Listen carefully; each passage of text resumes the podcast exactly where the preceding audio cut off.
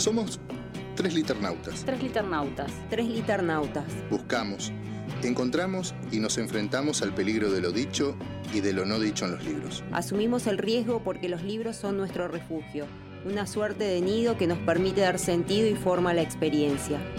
Alguien nos dijo que los libros son una miniatura, un compendio del mundo. Pero un libro realmente puede definirse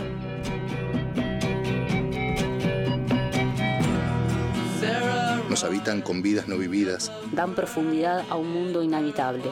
Abren espacios en territorios inacabados. Nos protegen cuando la realidad es indiferente. Nos convocan a elucidar nuestra propia experiencia singular. Todos ellos nos permiten jugar, descubrir, gozar, asociar, perdernos. Por eso, exploramos los márgenes amarillos de viejos clásicos. Vamos a la deriva en el mar tumultuoso de los estantes. Buscamos las voces de quienes han creado mundos, con palabras, palabras, palabras. Somos tres liternautas. Somos tres liternautas. Somos tres liternautas y aquí comienza nuestro viaje entre libros y más libros. Entre lecturas, entre lecturas, entre lecturas y escrituras.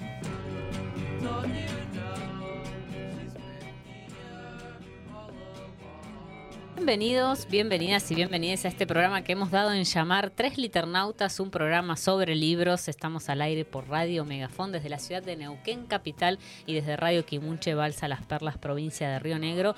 Yo soy María Clara Lavallén Kenny y hoy junto a Fernanda Bustamante y Mauricio Giulietti haremos este programa en el que vamos a conversar sobre libros. Buenas noches, Mauri, buenas noches, Fer. ¿Cómo buenas noches, ¿cómo andan? Muy bien, todo bien, por suerte.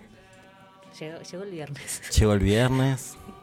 Agitado, pero llegamos. Sí. Viernes agitado para, para Mauri, sobre todo. Sí, estamos por suerte con la Feria del Libro, así que creo que estamos toda la comunidad de tres liternautas y liternauteros de Neuquén y Río Negro ahí, o viendo cuándo ir o viendo qué cosas hay. Ahora, ahora comentamos si querés un poquito más. Eh, en la operación técnica nos acompaña Lucho Álvarez Cordero. Buenas noches, Lucho. También saludamos a toda la comunidad liternauta y megafonera y balsera que nos acompaña cada viernes y que ya está conectada desde el streaming de YouTube. Vigésimo primer programa de la tercera temporada de Tres Liternautas. Y bueno, antes de ir al adelanto de temas, queríamos justamente comentar un poquito algunos eventos que se vienen que se viene esta semana, que hoy comenzó la Feria Internacional del Libro en la ciudad de Neuquén. Mauri, nuestro corresponsal eh, de todo el país, ya está en la feria. Soy más corre que ponsal. Porque sí, sí, hoy inauguró a las 14 horas.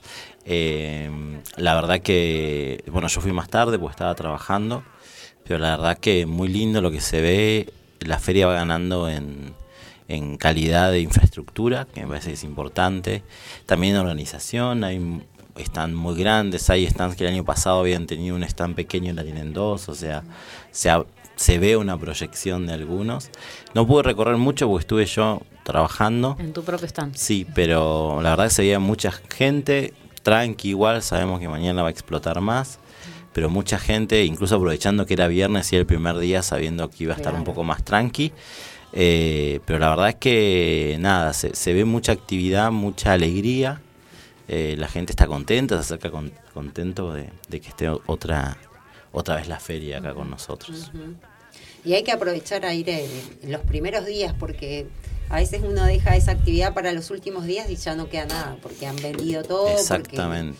Eh, se genera mucho movimiento, entonces hay que aprovechar estos primeros días para recorrer Sí, y, sobre todo para, para, poder mirar tranquilos y elegir. Vieron que algunos sí tenemos, ya sabemos qué elegir pero pasa mucho que viene y te dicen, bueno, pero vi uno allá, voy a ver, después vuelven. Claro. Eh, y sobre todo que hay, bueno, hay algunas editoriales que sí traen muy en volumen, pero por ejemplo nosotros en Cosa Seria tenemos volúmenes reducidos, cinco libros de un autor eh, o que el libro ya no está más porque son los últimos cinco, o porque son de otro lugar y, e implica no poder traer en esta semana. Así que hay que aprovechar y ir con decisión, más que nada. Con pausa, pero con decisión. Bien, Mauro, recordanos en qué están, estaban ustedes. Están 57, Carpa Principito, que es la que está en el mismo sentido que la vía, la única. Eh, y estamos en el stand de Paquidermo, Tanta Ceniza y Cosa Seria ahí compartiendo con Aixa Raba, con Sebastián y con Ceci y con Facu, así que Re bien, es un, stand para el que quiera ir, tomar unos mates y leer también. eh, porque se pueden leer. Mucha gente se quedó leyendo un rato y después se fue, así que es un stand hermoso. El horario es de 2 a 10 de la noche. Sábado y domingo de 14 a 22 y después durante la semana el mismo horario, pero se agrega de 9 a 12. es el ah, horario que van las escuelas, pero igual es abierto al público, pero sepan que van a encontrar niñas ahí viendo, recorriendo. recorriendo y hay actividades específicas para ellos. Bien, buenísimo. Eh, bueno, recordemos algunas actividades eh, próximas en las que vamos a estar participando de diferentes lugares. Si nos acordamos. No, mentira. Mañana va a estar Lola Halfon de Tanta Ceniza y también la otra, no me acuerdo la escritora, ya te digo el nombre. Flor eh, de Felipe. Esa, Flor de Felipe. Van a estar haciendo su presentación y mm, a las, a las 18 horas. 18 horas. Y va a estar vos, Clara, ahí también. Sí, vamos a estar, eh, en realidad, AIXA, digamos, desde Tanta Ceniza, van a presentar esta, esta colección, La piel de, piel de las arenas. Eh, y bueno, va a estar Karina Rita Medina leyendo su propio libro, eh, Romina Olivero, eh, bueno, Lola Halfon y Flor de Felipe y otras que vamos a acompañar leyendo a las poetas que no están acá. Está re lindo, yo leí este, estuvo hermoso. Hermoso, sí. Bueno, re bien. Mí me tocó este, así que voy a estar leyendo este. Re lindo. y después, ¿qué más? El jueves tenemos actividad doble. Yo voy a estar con María Cristina Ramos dando un curso para mm, docentes en el auditorio más grande, no sé cuántos entran, pero nos cambiaron ahí, así que ahí estaremos eh, haciendo un taller para escritura creativa y de lectura literaria. Y después vamos a estar a las eso a las 16 y a las 18 junto con Clara vamos a estar dialogando con pero en la preproducción. Yo voy a estar en la detrás de cámara. claro. Eh, vamos a estar conversando con Aixa Raba y Elian del Mestre, que son escritores, y no solamente escritores, sino que además son editores, conversando en esto que, cómo y de qué modo se puede escribir y editar acá en la Patagonia, ¿no? Va por ahí. Así se llama la charla. Eh, quiero escribir y publicar por dónde empiezo. Eh, es una charla breve, pero bueno, muy interesante porque además va a estar Aixa y Elian contándonos un poco del proceso sí, con estilos distintos de escritura e incluso de edición. Así que me parece que va a ser muy interesante. Eso es a las 18 horas. 18 horas, sí. Eh, y el viernes nosotras vamos a estar con Fer también y con Rocío Fit. Vamos a estar también en las jornadas docentes a las 18 dando un taller sobre... Eh, memoria y literatura. Memoria y literatura. Y ya que pasamos chivos... Seguimos pasando seria. El lunes va a estar Lorena Pacheco firmando ejemplares a las 18 horas. El martes va a estar, eh, van a estar eh, Facu Podestá. Eh, van a estar el viernes Sonia Lucero, no me acuerdo el orden, el martes y miércoles Edith Galarzas. Pueden fijarse en el programa, aparecen, pero todos los días, salvo el jueves, porque estamos muy ocupados. Eh, va a haber firma de autores neuquinos, va a estar Hernán Lasque, va a estar Sonia Lucero, va a estar ah, Julia Vidal. Todos van a estar firmando ahí, conversando y estando en el stand. Qué piola eso. Y va a haber lecturas también. Así que mañana seguramente también, vos presentación de Lola, iremos al stand a leer. Y llegaron un montón de libros hermosos a cosas serias, así que hay que aprovechar antes de que se acaben. el lunes, estamos así como, pero muy contentos, así que los esperamos a todos que se acerquen. Hay muchas actividades y bueno, también es un espacio para conocer y vincularse con escritores, con escritoras, editoriales, conocer un poco qué hay en Neuquén, porque a veces como que nos quedamos con, lo que conocemos ahí acotado y es una linda oportunidad para, para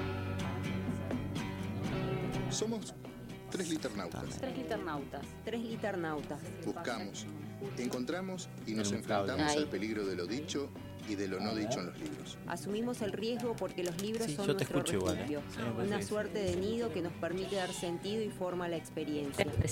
Alguien nos dijo que los libros son una Ah, el micrófono. Hola, hola. Ahí está. Hola. Micrófono no es audio. Ah, estabas acá, Clara. Estaba acá. Ah, no te había escuchado. Ah, estaba hablando con Fer Claro. Bueno, no sé qué decía. Era que, que bueno, que, se acerquen, que hay muchas actividades en la feria. Y, está todo en las, en las redes también. Y si no, acércate que algo vas a encontrar. Es así de fácil. Cuando la realidad es indiferente. Eh, bueno, quería hacer un adelanto de un libro que me llegó y que ya pronto voy a reseñar, seguramente sea el próximo que, que reseñe, que se llama Pipido de Franco Rivero, con ilustraciones de Josefina Wolf. Es un primer libro de Lobita de Río, que es una editorial artesanal. Es un libro precioso, del que igual, bueno, todavía no lo así muy por arriba, tiene unas ilustraciones hermosas.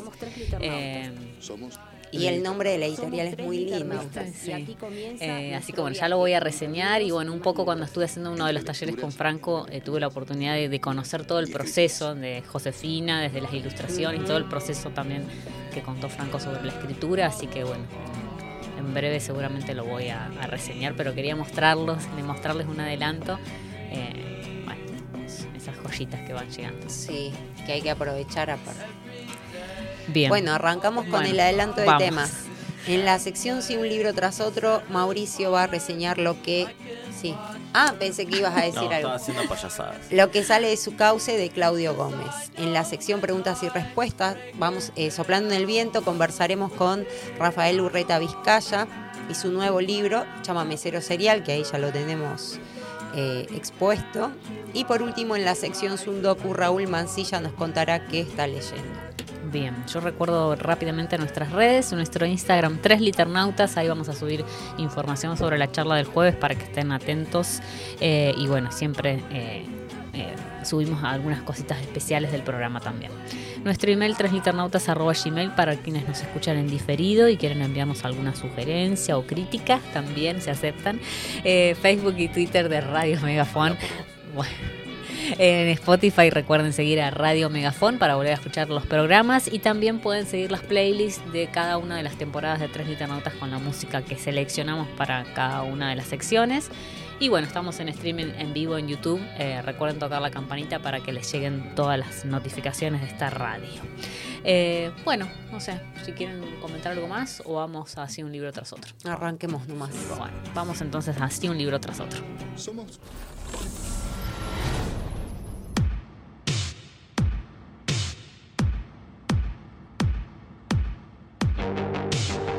Sí, un libro tras otro.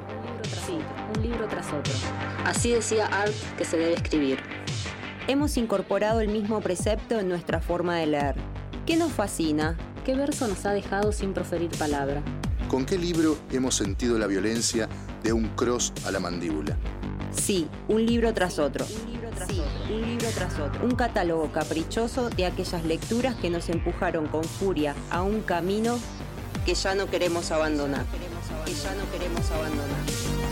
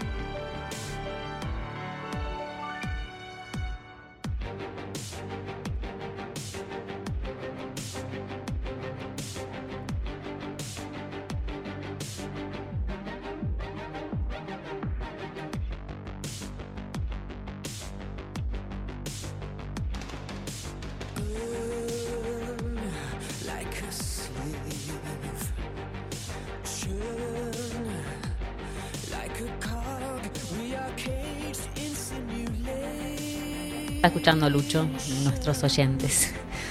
No sé qué estará pasando. Ahí se está escuchando. No sale nada al aire, dicen. Nuestros oyentes están ahí. No quieren escuchar. Oye, imagen sí. la imagen no es nada, la sed es todo. Claro. ¿Saldremos ahí? No sé qué pasará. ¿Sí? Sí, ahí sale. Ahí, estamos. Bien, retomamos. Ahí estamos. Estábamos saliendo. Bueno. Ahí sale. Ahí sí está, se bueno, en el... Bien, bueno, decía, me lo pongo en diálogo con Vaivén eh, de, Ahí salen, dice. Vamos. en esto de lo que el agua presenta esencial en el presente, en el futuro y sobre todo en la construcción de, de una memoria. A mí este libro me lleva con más preguntas que respuestas, y no es que no tenga respuestas, sino que me gusta pensarlo así. Es un libro que plantea para mí para qué la memoria. ¿Para qué recordar lo que recordamos? Aparecen instantes, poemas breves, eh, que son como fotografías, y esas fotografías aparecen justamente en una situación de congelamiento, como todas eh, fotografías, pero siempre hay algo que se filtra, que se sale del cauce, que se va filtrando, y eso es justamente lo que tiene más sentido, lo que se escurre de ese momento. Esa fotografía representa la memoria, representa la construcción de los recuerdos y representa principalmente aquello que no está. Y que no está en, diferentes aspectos. No está porque el tiempo ha pasado y por lo tanto uno ha cambiado. Entonces me lleva a otra pregunta. ¿Cuánto de lo que uno es ahora no es más de lo que era? ¿No? Digo, o al revés del chico que fuimos, la infancia que tuvimos, ¿qué de eso nos constituye ahora? También, digamos, no está más o, se plantea esta cuestión de, eh, de qué sucede con la piel, con el cuerpo, con todo eso que el cuerpo percibe de chico, de joven, los besos, los abrazos, el afecto incluso de quienes te rodean en la infancia, que se hace en piel directamente, en el contacto directo, que después no están más, que también desaparecen, qué sucede con eso, qué de eso nos constituye. Entonces es como un juego que, es muy interesante porque, repito, es esta fotografía que parece un recuerdo convencional de cualquier infancia, sin embargo lo que cobra hiper significado es eso que se filtra, eso que está ahí al costadito y que se va moviendo. Entonces todo cobra una nueva dimensión. Aparece esto de somos una burbuja ¿no? Esto de que aparece como un recuerdo de una burbuja y que pone en manifestación lo que ya no somos, ni en cuerpo, ni en construcción real con el presente. Eh, y a la vez nos lleva justamente a ponernos a ver de frente, a asumir lo que somos en el presente y sobre todo asumir lo posible. Yo creo que lo que sale de su cauce nos permite pensar qué de todo eso que fuimos es lo que somos y qué es lo posible de recuperar de todo ese pasado. Por eso yo digo, y también lo dice en un verso, es un libro sobre lo posible, sobre lo posible. Dice mm, Claudio Gómez en uno de sus versos, no subestimemos al agua, es real. El agua aparece siempre, eh, uno piensa el agua en situación natural, como el agua que, que, corre, el agua que, que, se lleva, el agua que, limpia, siempre está la sensación de que tiene que haber una cierta correntada, ya sea marítima, ya sea en río, ya sea en lago. Y sin embargo acá lo que se pone en juego justamente es que lo estancado, lo que está quieto es lo que permite la decantación, permite la filtración, permite separar, jerarquizar y constituirse diferente frente a esa agua que en algún punto nos invadió también el cuerpo, es un agua que nos está constantemente eh, donde están sumergidos o por sumergirnos o saliendo. Entonces, controlar el agua es controlar la memoria. No, pregunto, controlar el agua es controlar la memoria. Es controlar lo que ya no somos, lo que ya no podemos ser. Y ahí aparecen poemas muy lindos que quiero leer, como estos, son cortitos, a leer varios, unos 110. Por ejemplo, dice así, yo también tuve tres años, salté el borde de la pileta hasta lo más profundo, yo también hice que supieras lo que puede el riesgo, yo también tengo un refugio de agua en la memoria. Qué lindo. Las veces que papá se metió conmigo a la pileta, toda la dimensión de nuestros cuerpos en función a un abrazo, años después los vi llorar. El agua ya no era la red que nos había cobijado, conjunción de los rostros, silencio, los bordes cascarados, una pileta abandonada. Si yo hubiese marcado como clarita, pero no. Jugábamos a hablar abajo del agua, poníamos los ojos fijos en los gestos, decíamos más de lo que nos atrevíamos afuera. Ante la duda, inventábamos palabras, como si el mundo tuviese todos los sentidos atrapados en nuestras burbujas. Hay una foto en la que estamos con mis hermanos parados sobre una casilla precaria en el campo de la familia, en la pampa. Ese día mataron a un chancho, le cortaron la cabeza a una gallina, tenía cinco años. Cuando veo la foto, el sonido de cada detalle susurra como un cuchillo. Qué hermoso. Y voy a leer uno más, si lo encuentro. Una vez salvé a un chico que se ahogaba en una pileta. La violencia de un cuerpo en la desesperación necesita un borde. ¿Cuánta gente se ahoga en soledad? El borde es reconocer al otro, lo demás, hundimiento. Es precioso. es maravilloso y, y es difícil cuando un libro está tan bien armado en el concepto poder, porque siento que lo estoy explicando, pero me quiero quedar con esto, ¿no? Justamente lo que se sale del cauce, de lo que recordamos, a mí me llevó a pensar eso. ¿Qué de lo que yo recuerdo, qué de lo que a mí me constituye en mi memoria, es realmente lo importante? Lo importante es lo que sale del cauce, eso que se va filtrando de esa imagen, esa posibilidad de repensar ciertos gestos, ciertas miradas, ciertas escenas. Así que hiper recomendado, eh, Claudio eh, es ya de, él de por sí también interesante, lo pueden seguir en Instagram y ver su movida cultural. Así que bueno, esperamos que algún día pueda venir a Neuquén y conocerlo. Eh, así que recomiendo este libro que está en Kinsugi, eh, editorial. Se puede comprar directamente por la página de Kinsugi, se consiguen cosas serias. Y esta editorial está también en Mala Palabra. No sé si tienen exactamente este libro, pero también es una posibilidad de conseguirlo ahí. Bien, hermoso. Gracias, gracias Claudio, por es hermoso Claudio, lo que hizo. Eh, Fer, ¿querías decir algo? No, no, no, Me, me, me, encantó lo último que leíste. Esa idea del borde para, para salvarse como... Sí, ese borde que uno también lo tiene presente en los recuerdos de... El borde de la orilla, los que estamos acá del, del, río es la orilla, incluso los que estuvimos pileta era el borde el lugar de impulso, el lugar de llegada, el lugar de descanso, el lugar, ¿no? Pero es verdad que este borde es lo que sostiene el cauce. El borde es lo que sostiene el cauce, ¿no? Entonces eh, está bueno pensar ese borde como lo que sostiene y a la vez lo que permite cierto movimiento, ¿no?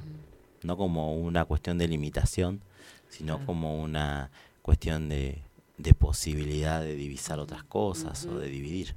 Sí, yo me quedé pensando con esta idea de borde que dice algo así como del otro, como un borde, ¿no? Eh, esa idea me pareció muy linda.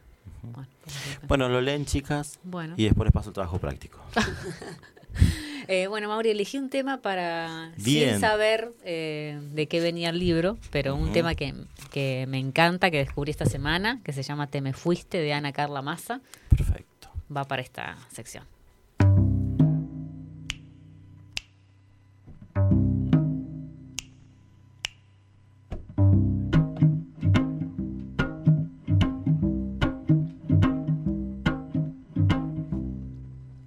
Pasaron dos meses y medio y te...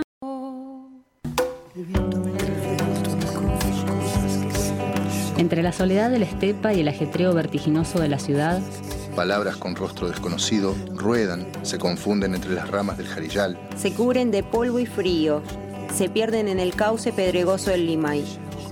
A veces encuentran, por azar o por urgencia, a alguien que las lee. Hoy queremos escuchar las voces de quienes han hecho rodar esas palabras. Esto es Preguntas y Respuestas soplando en el viento. El ciclo de entrevistas de tres liternautas. El viento me confió cosas que siempre llevo conmigo. Me dijo que recordaba un barrilete y tres niños.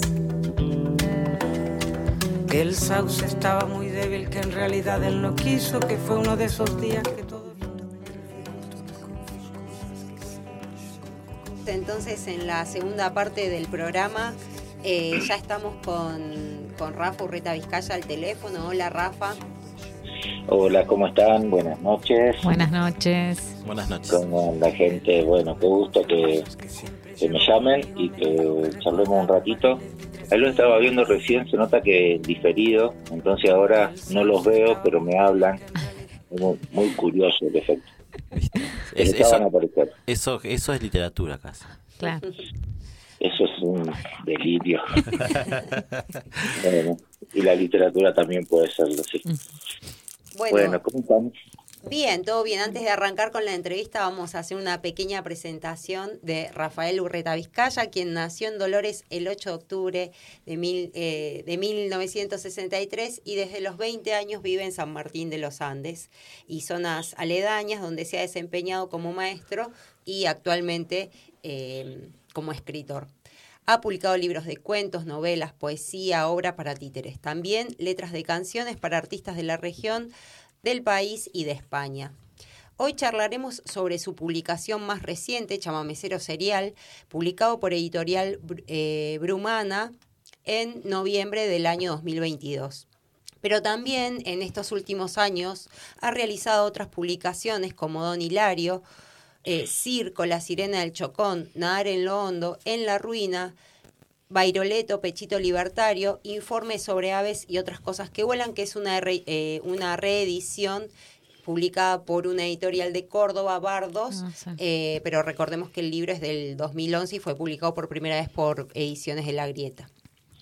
Y Ñaupa eh, ujú. eh, Guazú, perdón, también publicado por Ediciones La Grieta en el año 2019. Rafael integra antologías de poesía Argentina, Alemania, Colombia, México. También forma parte del programa Leer por Leer del Plan Nacional de Lectura Argentina 2022 y de la edición 2022 de Las Abuelas Nos Cuentan, publicado por el Ministerio de, de Educación de Nación.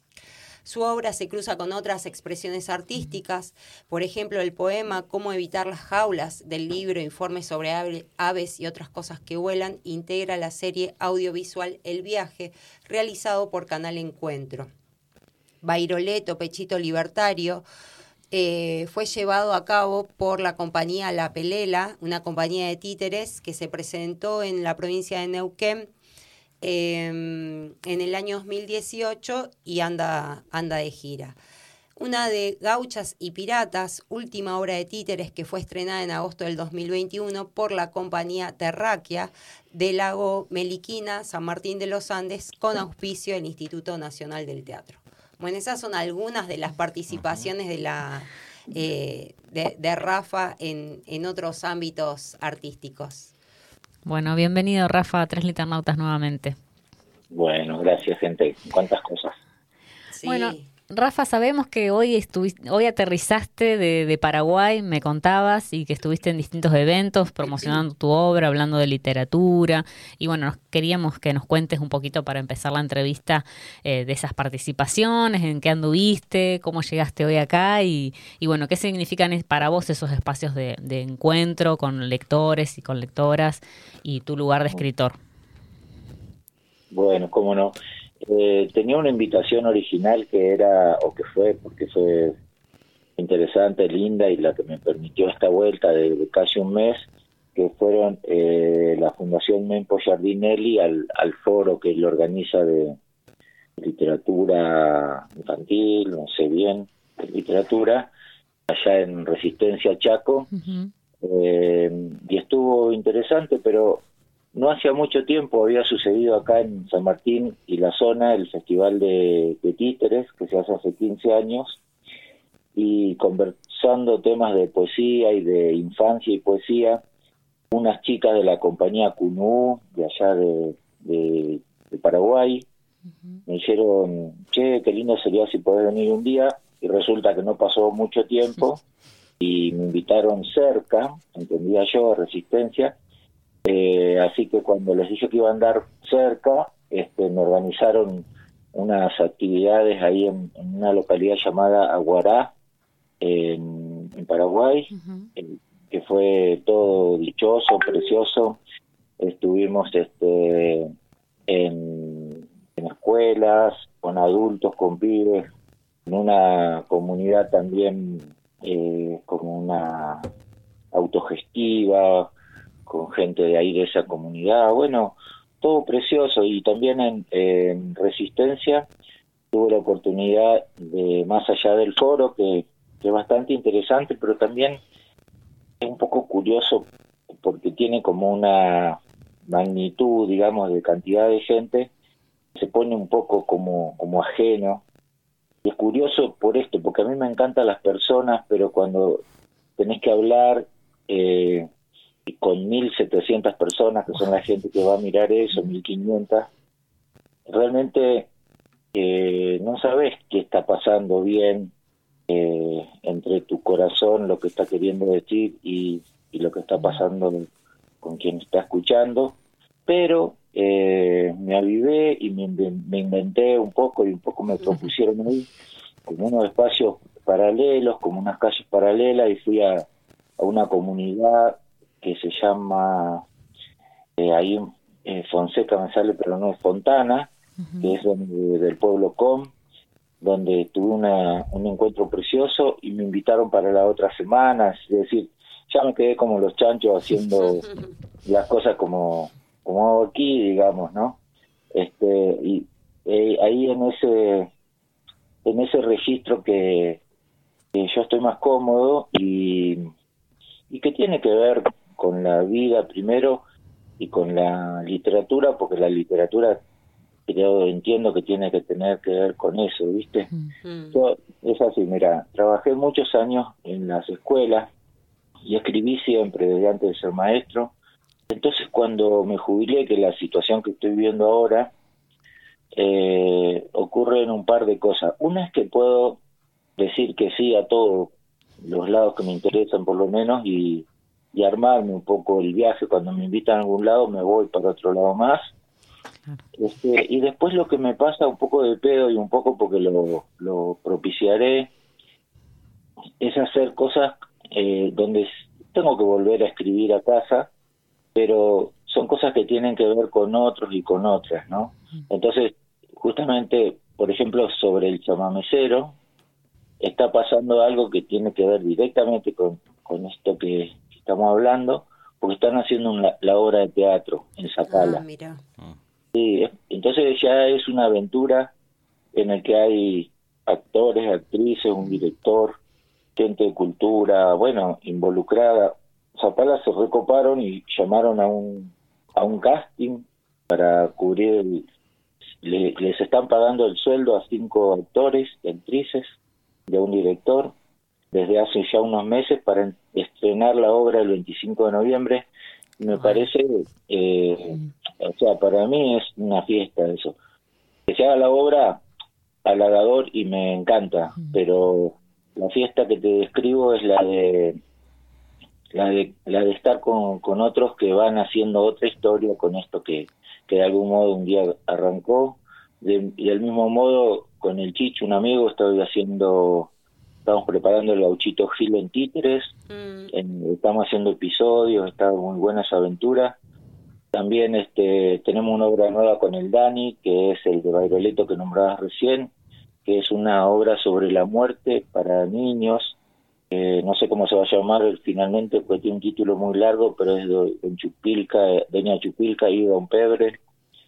Este, bueno, o el trabajo de las abuelas el libro de abuelas cuentan de las abuelas de Plaza de Mayo, que también está en el mismo sentido que me encanta porque eh, me permite mañana, por ejemplo, tenemos un taller acá en San Martín, pero también hicimos uno en Resistencia, es decir, en esta época que encima las están cascoteando a las abuelas, mm. este, tener la, la chance de andar contando con, con su libro, eh, nada, reflexionando junto a las demás personas sobre, sobre el país que queremos y mm. sobre la memoria, en fin, todo bastante suertudo. Sí. Qué interesante, Rafa, lo que decís, porque es como que siempre tu obra tiende puentes y redes con, como decía Ferno cuando te presentaba, ¿no? con, con, otras, eh, con otros lenguajes artísticos también, con el teatro, con los títeres, eh, como eso que tiene la literatura en general, pero en particular tu obra, ¿no? sí, para, para mí es como esencial que, que así sea. Viste que yo suscribo lo, lo que dice Rodolfo Walsh, él dice que escribir es escuchar, ¿no? Ah. Entonces, eh, me parece que, la, que la escucha más interesante es la de tu época, las cosas que pasan, eh, la política, en el sentido de salir junto de los problemas, ¿no? Eh, escuchar a, tu corazón, escuchar a la gente que amás, y también es escucharse a uno mismo, y con todo esto ir haciendo estar disponible para los mm. temas, algo así. Estaba diciendo esto re parecido el otro día, hace nada, hace tres días, en la radio de que tienen ahí en el Olimpo, ¿me puedes creer? El centro de detención, el ex centro de detención, el Olimpo. Este, y, digo, ¿qué estoy diciendo? Y tenía atrás mío de, en espalda de la, del techo al piso un Rodolfo Walsh que me decía, dale, loco, media pila, que aquí estamos, mirá lo que hicimos nosotros, ¿no? Y, yo digo, ay, claro, y los que hacían la entrevista eran nietes, ¿me mm. cachai? Sí. No hijos, nietos de desaparecidos. Entonces, eh, cuando ocurren todas estas magias, este, es como que te da como ganas de silencio y esperar mm. que pase un pájaro y suspirar y decir mm. qué suerte, qué sé yo, que menos mal. Así que pues, por ahí eh, va, va lo que escribo, ¿no? Lo voy tomando por ahí y, y así y así me gusta, no sé, así me sale, qué sé yo.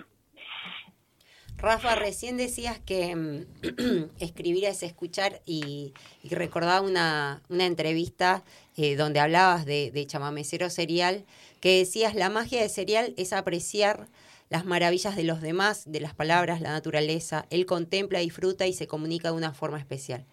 Y digo, ¿hay algo de vos en ese personaje? Yo creo que sí, eh, en la pretensión por lo menos, ¿no? Hmm. Pero sin querer, viste, colado, no es que un alter ego, sino que, que tal vez sí, no sé, no sé. Pero, este, sí, sí, el tipo, eh, vamos a hablar de él, no, no tan de mí, pero el serial, eh, le contamos a la gente que el chamamecero serial sale de la Cruz Corrientes, eh, se toma por motivo inexplicable o por un motivo que no se detalla eh, y llega a Buenos Aires, se toma el tren y llega a Zapala en el que va a ser el último, hasta ahora, último tren, el 16 mm. de marzo del 92. Se baja, toma, se agacha por ahí, ponerle para tazos cordones, algo así, pero la vendedora de empanadas que está en, el, en la estación cree escuchar que él aparentemente parece ser que dice tierra fértil. Entonces ahí no, no se sabe si es un huevón que no, no entiende que la tierra no es fértil en Zapala o si es un tipo que anda eh, prometiendo algún tipo de fertilidad. Mm. Entonces, eh, este tipo, este como... A ver, yo tenía ganas de que el tipo fuera medio hijo de mil, digamos, y, y que se aprovechara esta condición de, de medio adivino, y, la verdad es que se fue imponiendo para otro lado el, personaje.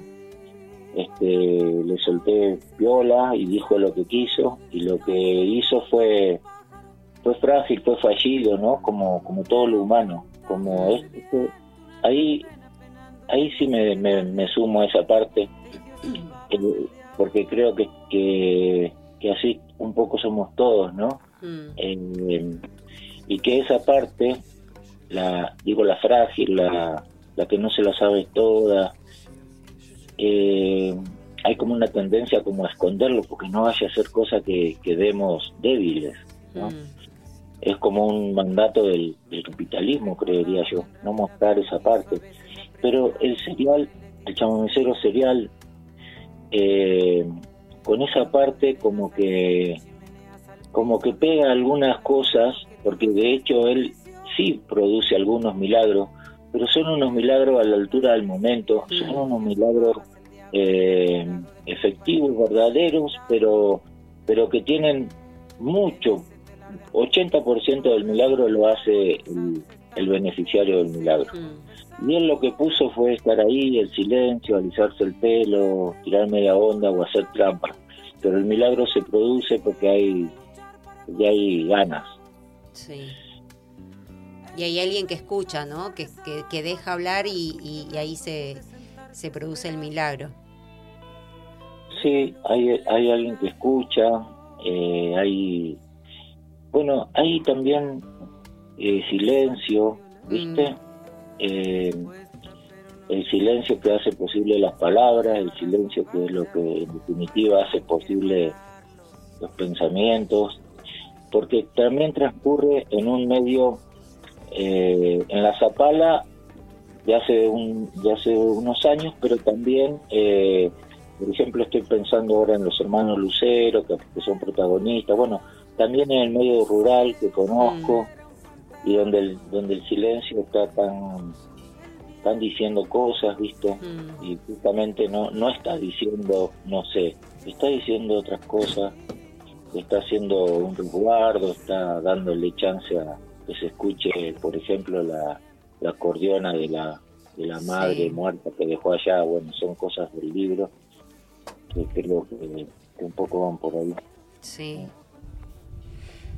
Pensaba también cuando, cuando leía eh, tu novela y, bueno, como eh, eh, estuvimos hablando, ¿no? Leyendo también otros relatos, el que apareció en Las abuelas nos cuentan y otros libros tuyos que, aparece mucho el humor en, la, en tu narrativa, el humor, la picardía. Eh, y digo, qué difícil hacer ese humor para, para no caer como de una manera antipática o como que, que, se, que parezca que estás fingiendo, que esa voz narradora está fingiendo algo, sino que, que todo el tiempo, por lo menos todos los relatos que leí, eh, ese humor eh, genera ternura y empatía, ¿no? Como es, es un guiño eh, para el lector? Mm. Mira, yo lo, que he observado cuando viví muchos años en el campo y, a veces suele haber una mirada extrañada, como una mirada, este, eh, exagero y digo, si se trata de pueblos originarios, como desde la, como hacia una vitrina, como, como algo que no está haciendo ese pueblo. Y y a mí me rompe un poco los quinotos porque lo que yo veo es que ese pueblo que tiene dificultades, contradicciones y festejo y todo, como todo pueblo, se cagan muy mucho de risa mm. y tienen mucho humor. Y esa parte suele no suele no aparecer. Y también diría eh, que eso que vos decís difícil diría que no no sé porque a mí como que me, estaría como saliendo de pedo esa parte. De hecho, cuando, cuando escribo poesía me ha pasado más de una vez que he puesto un punto y me tiembla la pera acá en mi casa o abajo del árbol donde estoy escribiendo y luego leo este poema en público y la gente se caga de risa. Yo digo, no sé qué pasó, pero está bien, está bien. Se construyó el, el humor por sí solo se construyó por sí solo porque el otro tiene también ganas de porque el humor forma parte viste y la y lo que creo que es una una cosa que siempre resta es la solemnidad. Mm. la solemnidad es una estafa viste es como eh, nada es como una pilcha que se pone el que lo va a decir y con un modo de hablar con un modo de, propiamente la roca o como y en realidad es, eh, son modos de ocultar cosas. Me parece que la solemnidad es una cagada. Eh, Rafa, antes de, ir a una pausa musical, em, quería recuperar un poco esto que, decías sobre el, sobre, la literatura, ¿no? Y los niños, las infancias. Mm. Em, pensaba, eh, volvía a esto de a tu participación en, en la colección Las abuelas nos cuentan. Y, y pensaba, ¿qué aspectos de la infancia no pueden desentenderse en este tipo de relatos? Eh, del, de tipo de relatos como el del chamamecero? no, no, de, del que participa en la colección de las abuelas o de otros relatos eh, dirigidos, pensados para las, las infancias. Y la verdad, me parece, como una cosa que tiene que ver con, con la verdad, con la sinceridad, con este lo que pasa ahí en la, en la en lo de abuelas es que Estela de Carloto dijo una cosa maravillosa que es, estos no son los cuentos que queremos que lean los chicos y las chicas para que entiendan a través de la memoria lo que les pasó a nuestros hijos y entonces reflexionen. No, no, Estela lo dijo claramente, son los cuentos y poesías que le hubiéramos querido leer a nuestros hijos. Mm. Entonces, eso es, eh, eso es algo que creo que, que convoca todo el sentido de esta colección. Y después tengo una, un asunto como personal, que también eh, viene a cuento. Una vuelta vino eh, una actividad acá de, de Abuela de Plaza de Mayo y fui con mi hijo Felipe. Y cuando terminó de hablar Estela, me dieron ganas de ir a dar un abrazo.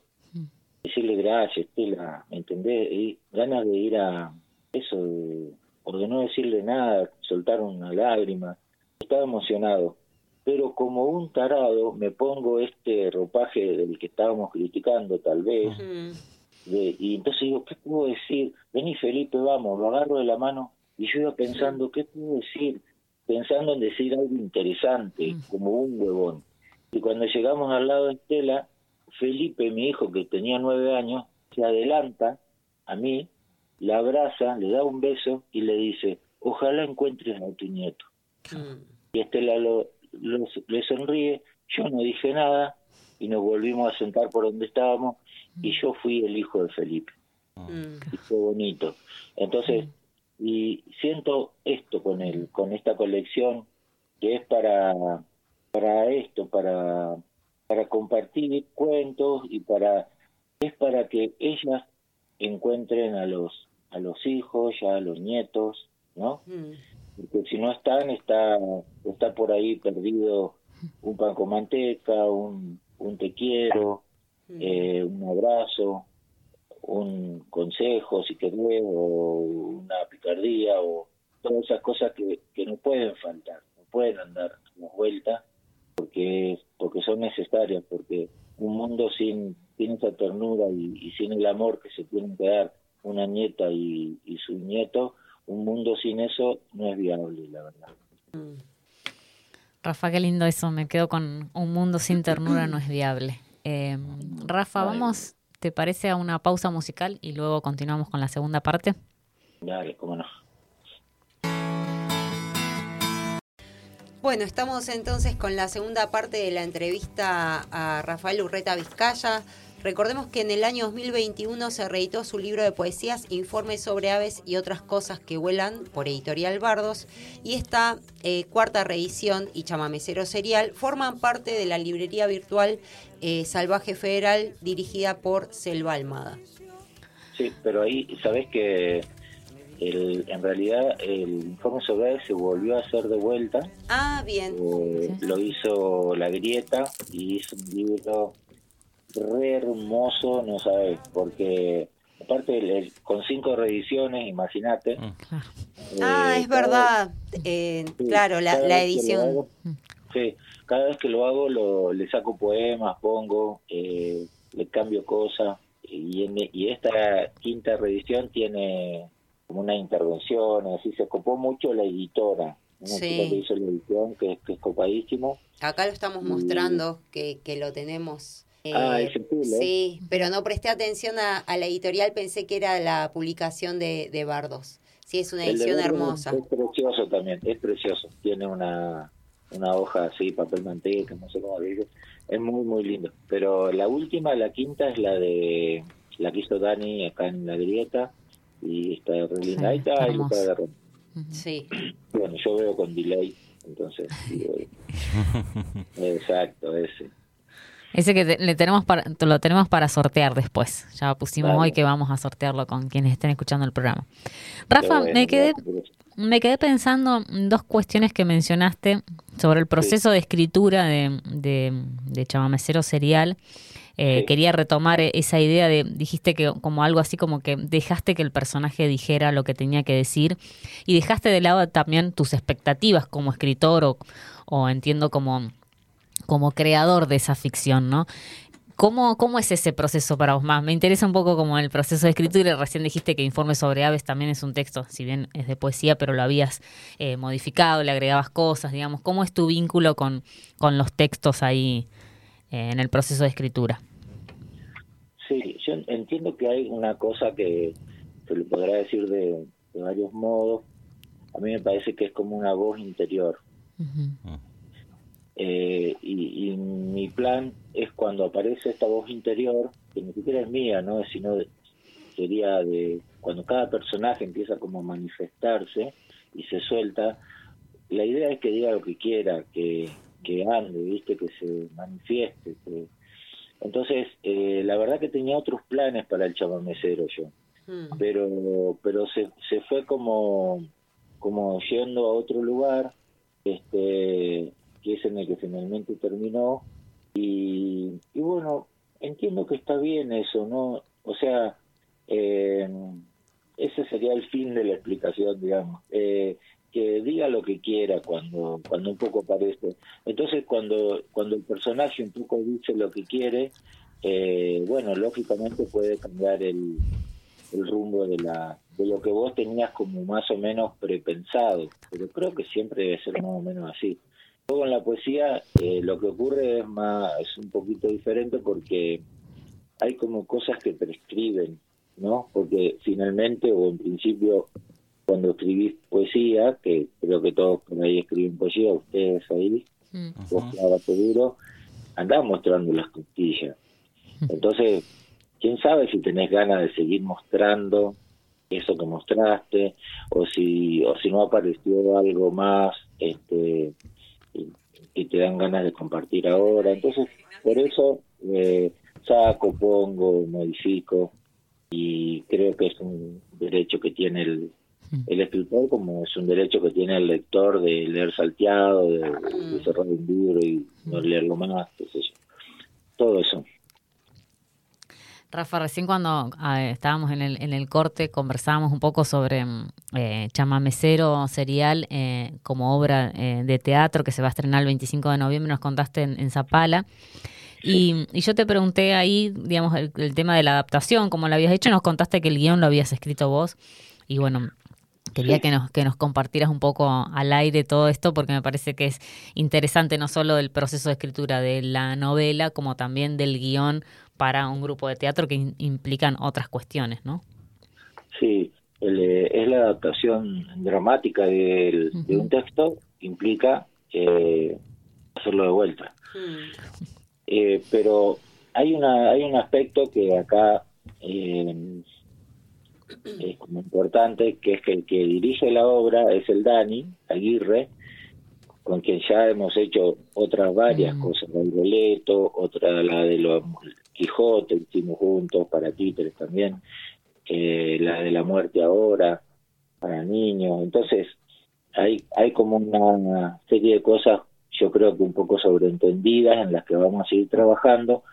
Luego, no se hace, viste, lo que antes se llamaba, se sigue llamando, pero que es la didascalia, donde se marca todo y cada uno de los de las entradas, salidas, de, nos, de los de los actores, de las actrices, de las situaciones, de por dónde hay un montón de cosas marcadas, hasta el infinito podrían estar marcadas estas cosas, y en lugar de, de tanto de estos de estos detalles que, es la didascalia, la manera de, de, presentar la escena con todos sus, sus, con sus agregados, sus situaciones, lo que hay en lugar de eso es una descripción del personaje, de cada uno.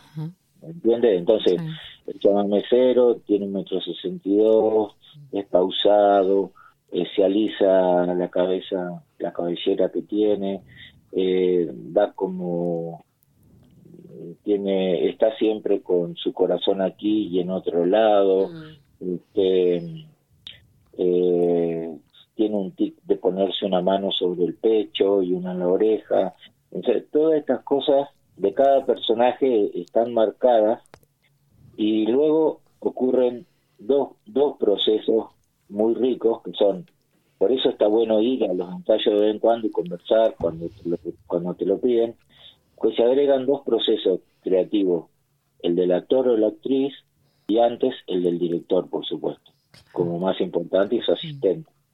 Entonces eh, hay una propuesta no no hay un, un guion muy cerrado hay una propuesta de cómo llevar adelante eh, en teatro eh, esta, esta historia. Entonces, cuando el director toma eh, y dice, lo voy a hacer así, quiero que el tren entre por acá, salga por allá, uno hace una máquina de viento, bien, eso es toda una maravilla que está inventando el director. Y luego le dice a la, al actor o a la actriz, le, le transfiere y le cuenta y le dice y lo convence y lo ilusiona y finalmente entra la actriz con un ramo de, de, flores contra su pecho y hace cosas que el director no le dijo y que el actor no y que el, el autor entre comillas no escribió. Pero entre todo se va formando algo muchísimo mejor que es lo posible primero y que es la reunión de, de toda de toda esta caravana de, de deseo y de, y de contar hay un tipo que se vino en el que hasta ahora fue el último tren y que trajo fertilidad. Mm. Y cada uno lo dirá como, como puede y se va, se va formando una maravilla. No lo digo por el resultado que al que le tengo mucha fe por, por la gente que participa, sino porque es una maravilla en sí misma ser parte de, de una aventura de este tipo. Así que eso me pone muy contento. Bueno, entonces eh, eh, se estrena el 25 de noviembre, así que ahí estaremos atentas para quizás para ir para Zapala. Ojalá, ojalá, porque aparte después se supone que va a salir de gira, pero sería lindo ir, decirle, che, qué bueno. claro, al, estreno. Qué buena adaptación. Aparte, en el estreno eh, ya se sabe que hay algunas sorpresas este, no sé si después también habrá, pero bueno, ustedes saben que el tren, efectivamente, el 16 de mayo de 1992, en esa época de, de Malita Fortabat, decía que tenía ya la plata hmm. para hacer de los chinos para hacer el tren a Chile. Hmm. La realidad es que es que ese tren llegó, no hubo más, este y hay una ilusión de que vuelva pero que supera por mucho a, a una cosa utilitaria. Hmm. Es como es como volver a estar, a ver, yo siento que un país como la Argentina, con las distancias que tenemos, que deje de pasar el tren y que el argumento sea económico, es un disparate tan grande, es un bolazo total, porque que el tren llegue es decirle a, una señora que produce un poco de dulce, de lana o, o, viaja a ver el novio, pensé en vos. Un país, vamos a decir de vuelta lo mismo, un país que no piensa en todos, hasta de los que están lejos, hasta los que están en Maquinchao, hasta los que están en, en, en, los parajes por los que pasa el tren antes de llegar a Zapala, un país que no piensa en poco, en todos no es viable, voy a decirlo de vuelta. Entonces, el tren es como un país puede, un gobierno le puede decir a su gente, mira, pensé en vos, pensé en vos. Mm. con 50, pague, suba, viaje, etcétera. Rafa, ¿querés eh, leernos un pedacito de, tu novela para terminar? Dale, cómo no. Les voy a leer un capítulo eh, que creo que no, no es muy largo, son, ah, está bien que es los luceros. Vamos a poner en situación. El Pedial ya llegó por Zapala, este, se instaló en la Mascaviento, que es la pensión. Eh, ahí está doña Clara Pradera, que es la dueña de la pensión. Este, y se empezó a correr la bola de que el tipo tenía tal vez si tal vez no, ciertos poderes, y en ese marco golpean la puerta de la pensión. Dice, don Serial, preguntan por usted. ¿Quién pregunta? Un tipo. Un tipo, bueno, dos tipos, parecen del campo. Gracias, dígales que voy. Los tipos son hermanos y de apellido Lucero. Dicen que de toda la vida han nacido y criados en el Salitral a unas siete leguas al este. Dicen que esa tierra siempre fue seca como poto de liebre, pero que antes subía un pasto eficiente para criar los animales. Dicen que así la cosa no va, y que antes encima se descordaba un hilo de agua de una vertiente que después se secaron, y que ese hilo era vasto para tener una huerta y criar algunas aves. Dicen que con los huevos hacían tortillas de una palma de alto y que ellos y los coltros y la familia toda medio gordos y felices con tanto huevo, tanta verdura, tanta arveja. Dicen que a su papá, ya descansó hace unos años, le decían el grueso lucero. Dicen que tenían arveja y además haba y hasta tomate, papa, ni le cuento. Dicen que de todo. El chamamecero los observa con atención. Sigue sus palabras sabiendo que van a alguna parte. Los escucha con respeto y cuidado. Y los hermanos luceros siguen que las habas y las arvejas las conservaban, que sabían tener un galpón fresco donde las juntaban en bolsa y que poco y nada pierden el sabor y duran de una temporada a la otra. ¿Y sabes lo que es comer arveja en invierno? Una fiesta de la nutrición. A cereal le gusta que digan de la nutrición y sonríe. Y ellos siguen con que charque molido nunca faltaba orejones, ciruela de manzana, pera, porque hasta pera, vea, y si quiere tener la propia dimensión de tanta maravilla, a Serial le gusta que digan propia dimensión y sonríe de vuelta. ¿Sabe qué? Uva, ¿me entiende? Uvas en medio de la estepa, con ese hilo de agua, con esos pastos que no daban para vino, pero sí para refrescar el buche, azucarar el día. Le encanta que digan azucarar el día. Y también incluso para hacer uvas pasa.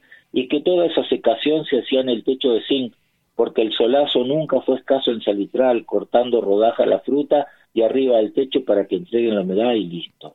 Los luceros entran como a final el rumbo de sus palabras a los motivos que los han llevado hasta la puerta de la pensión.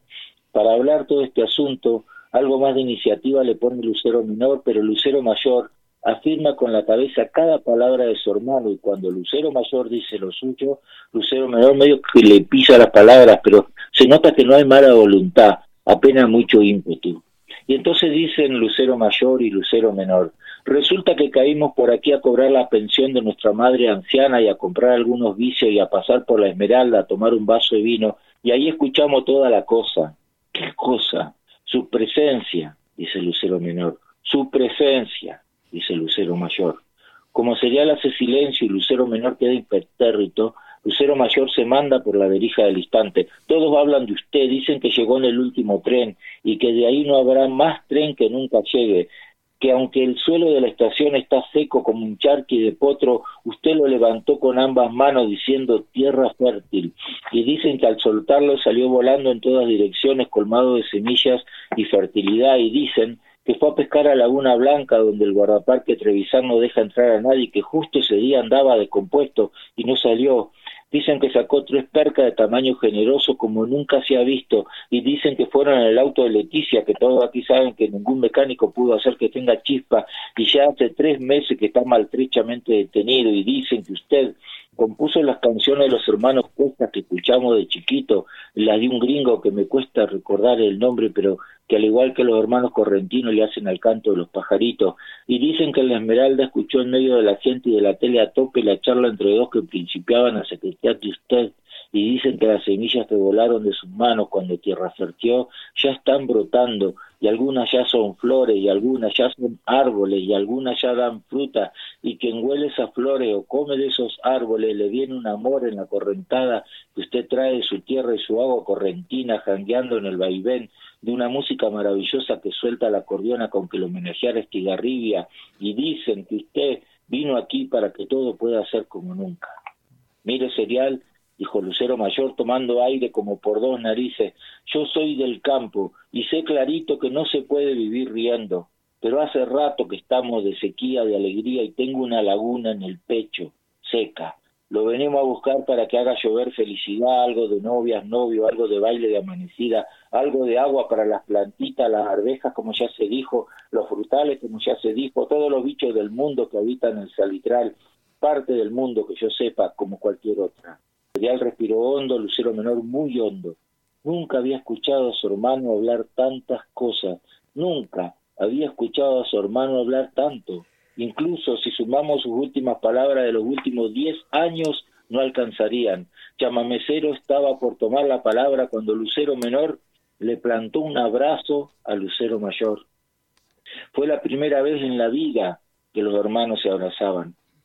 La escena fue contemplada por las tres mujeres de la pensión y los tres colimbas que se habían ido acercando a la puerta de a uno a ser parte de la cosa que fuera. Los luceros insistieron y las mujeres se abrazaron a los colimbas y la gente que pasaba se detuvo y se abrazó también y Serial no levantó las manos al cielo, no abrazó a nadie, no sacó un solo ruido, no dijo una palabra, solo se habilizó la cabellera con la palma de la mano, apretando convencido, así como cuidar de todo, misma cosa que proteger el aire que en ese momento respiraba. Qué hermoso. Aplaudimos acá, Rafa. Bueno, Rafa, te agradecemos un montón el, la lectura y el tiempo compartido. Bueno, chicos, chicas y chicos, eh, les agradezco yo y, bueno, estamos cerca. Sí. Pronto vamos a ir para San Martín, ¿no? Sí, sí, sí, en octubre. En octubre vamos a ir para allá. Así que nos encontraremos. El 8, es mi cumpleaños. Si vienen por el 8, hacemos, ah, hacemos algo. Hacemos todo. Bueno. Sí, sí, sí. Cumpleaños, Navidad también, todo. Dale, dale. Bueno, Rafa. el 8 de octubre hasta la Navidad. Era largo el festejo. Bueno, Rafa, te mandamos. Les agradezco la, la que se esto, la cercanía y abrazo grande y también a las personas que escuchan este programa y bueno, ahí nos estamos viendo. Bueno, Rafa, un abrazo, grande. Vamos a una pausa musical y luego continuamos con el tema.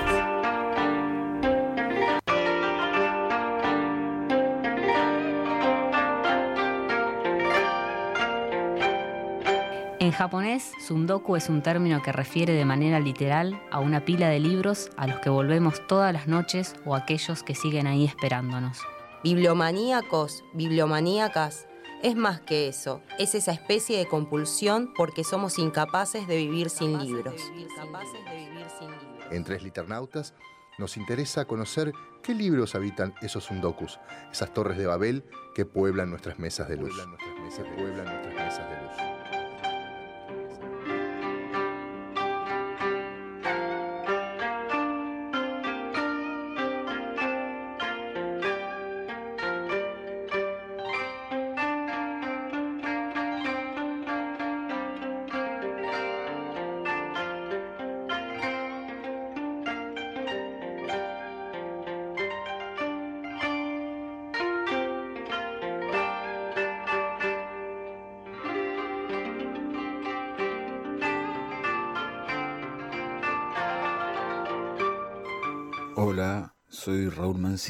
Bueno, escribo poesía, eh, ensayos también, eh, y me dedico fundamentalmente a la investigación histórica, soy historiador.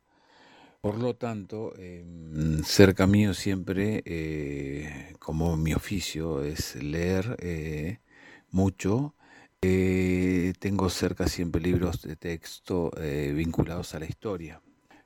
Recientemente he leído cerca, tengo a dos eh, libros vinculados a la colonización galesa en, Chut, eh, dos libros de los protagonistas este, singulares de esa colonización que fue en 1865, vinieron de Gales a, a lo que soy Porto Madryn, Rawson, Trelew, Trevelin. Eh, uno es de Abraham Matthews, que era un, un, este, un religioso eh, galés que vino con la primera este, oleada de inmigrantes en, el barco La Mimosa.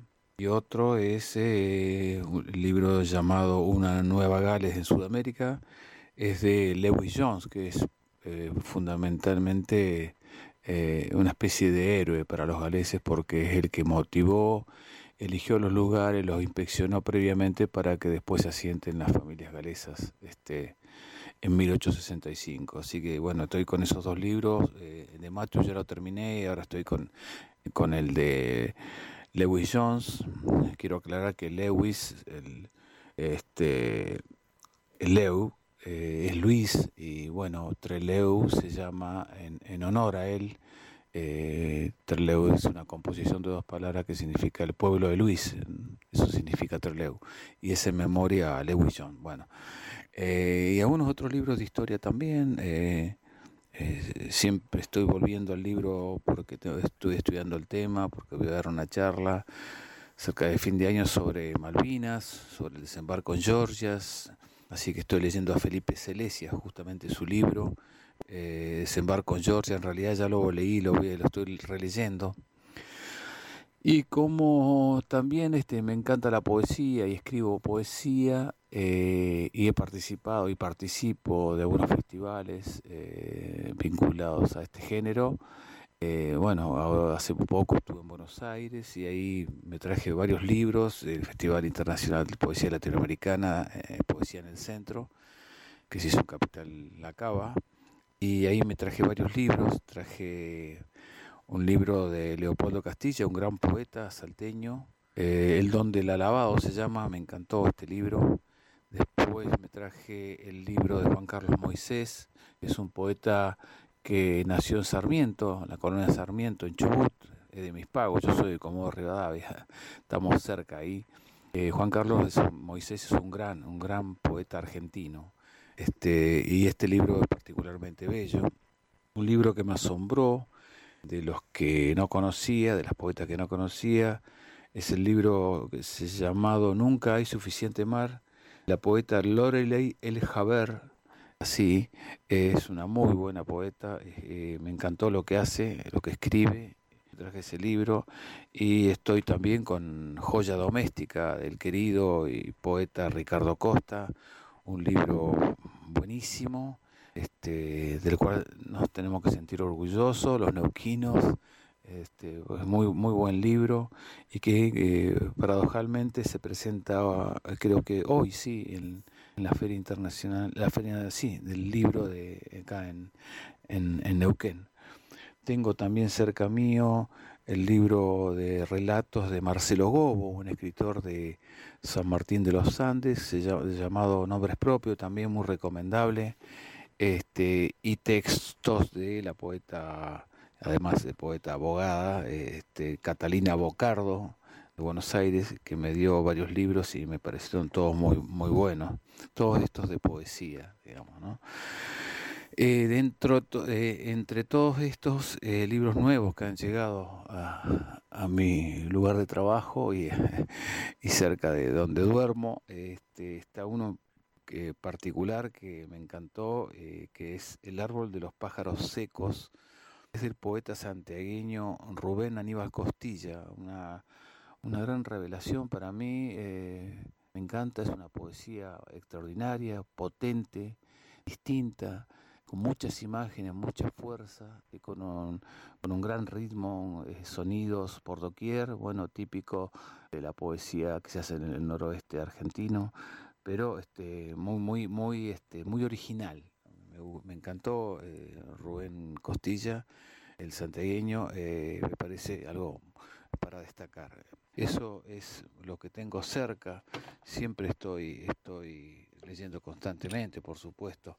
Este, ya como dije anteriormente, más que nada libros de historia, pero bueno, en este último tramo de mi vida este, estoy también mucho con la poesía. Eso es lo que tengo para aportar en este breve espacio. Bueno, saludos a todos y todas.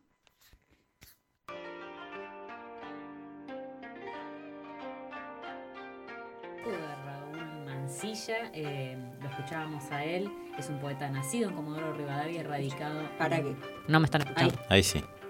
el micrófono Bueno, decía que estábamos escuchando el Sundoku de Raúl Mancilla, poeta nacido en Comodoro Rivadavia, como lo dice en el, en el audio, radicado en Neuquén desde 1982 Otras obras, algunas de sus obras eh, son Mariaísmo, de la construcción de mitos y otros sucesos, Las estaciones de la sed, El héroe del líquido, Relatos orales del interior de Neuquén, ediciones del Pinche 2017.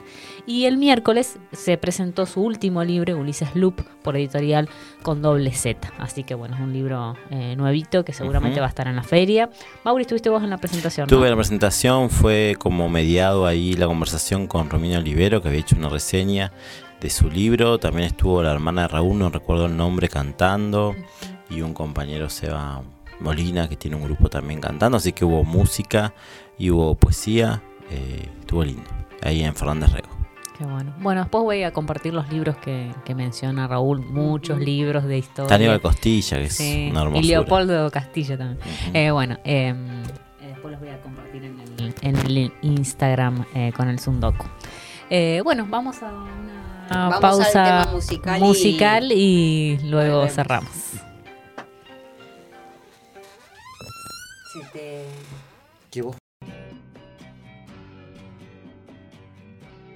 Chama Mesero Serial eh, en la sección Sundoku escuchamos a Raúl Mancilla que nos contó que está leyendo mucho libros de historia y de poesía, que son sus dos pasiones. Luego, eh, recuerden que en el Instagram vamos a poner el Sundoku de Raúl Mancilla con todos los libros y las, eh, editoriales y demás para que los puedan buscar para quien les, les interese. ¿Qué escuchamos el día de hoy? Primero escuchamos Te me fuiste de la violonchelista cubana Ana Carla Massa. El tema se encuentra en el álbum Solo Acoustic Concert del año 2016. Luego escuchamos el single de, bueno, eh, que salió este año, Tu razón de ser, de León Gieco, Gustavo Santaolalla y Ricardo Mollo. Eh, luego escuchamos O qué será de Mercedes Sosa junto a Daniela Mercury del álbum Cantora del año 2009 y por último el single del año 2021 El Campanero de Onda Sabanera junto a la Delio Valdés. Todos temas que van a estar disponibles en la playlist Tres Liternautas 2023 en Spotify para quien quiera salir a correr como hacía Seba con, la, música. Eh, y bueno, recordarles que el próximo viernes no vamos a tener programa porque estamos con muchas actividades en la Feria del Libro, jueves y viernes, eh, así que bueno, nos vamos a reencontrar recién el 22, de septiembre. Con y ahí vamos a hacer el sorteo del libro que ah, queda, bueno. queda pendiente Quedó para pendiente. el próximo programa porque nos atrasamos con... ¿Ya tenemos septiembre? ¿No tenemos sorteo cosa seria? Y la última, el último viernes. El último viernes. Así que vienen dos semanas, dos programas de sorteos. Bien, entonces nos encontramos. Qué regalones que estamos. nos encontramos en la Feria del Libro el jueves o mañana. Hay muchas actividades, estén atentos y atentas a toda la grilla para poder conversar y conocer escritores, editoriales, eh, libros y demás. Eh, buen fin de semana. Gracias a quienes estuvieron conectados en, en YouTube conversando con nosotros y buena semana. Nos encontramos el próximo 22 de septiembre. Chau. Chau, chau. Esto fue Tres Liternautas. Tres Liternautas. Escuchanos el próximo viernes de 22 a 23.30 por Radio Megafón. Radio Megafón.